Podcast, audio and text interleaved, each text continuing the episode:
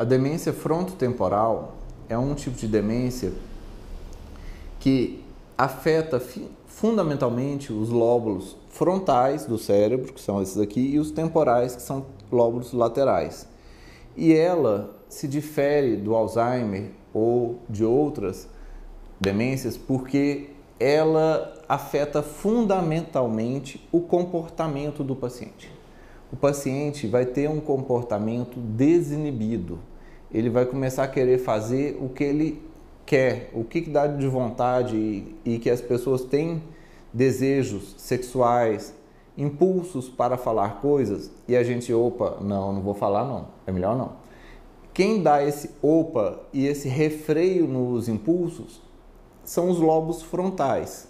Se a pessoa tem uma demência na qual ela perde a neurônios do lobo frontal, a primeira coisa que ela vai fazer, é, que vai acontecer, é a perda do senso crítico.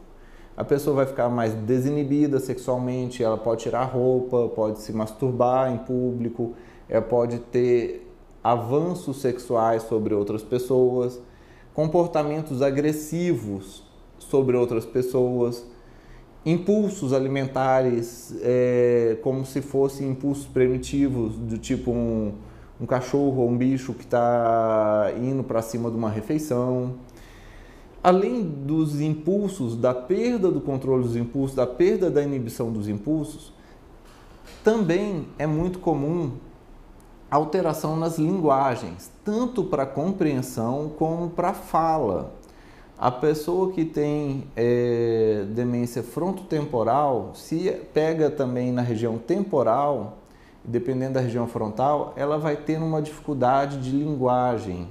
Ela pode ter primeiro uma anomia, ela não consegue falar nome de uma coisa, não lembra o nome, não lembra o nome, ela aquela coisa que é reta, que a gente é, senta perto dela e usa coisa para escrever e põe coisa em cima dela para poder comer, para escrever, fazer ah, a mesa, ah, isso a mesa.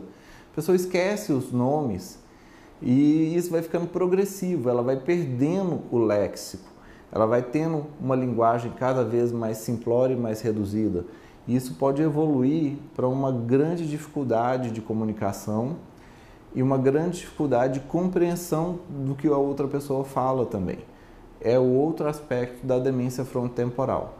E é comum que às vezes fiquem esses dois aspectos, da perda da inibição dos impulsos, é uma, uma falta de refreamento dos impulsos, uma perda de linguagem, da capacidade de linguagem, e também pode ter outras coisas como perseveração.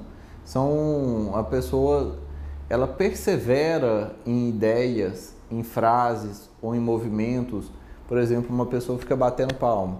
A pessoa que tem demência frontotemporal bate palma e continua batendo sem ter porquê. Vai perseverando em certos movimentos repetitivos, em certas falas, ou em certas ideias, ou em certas coisas.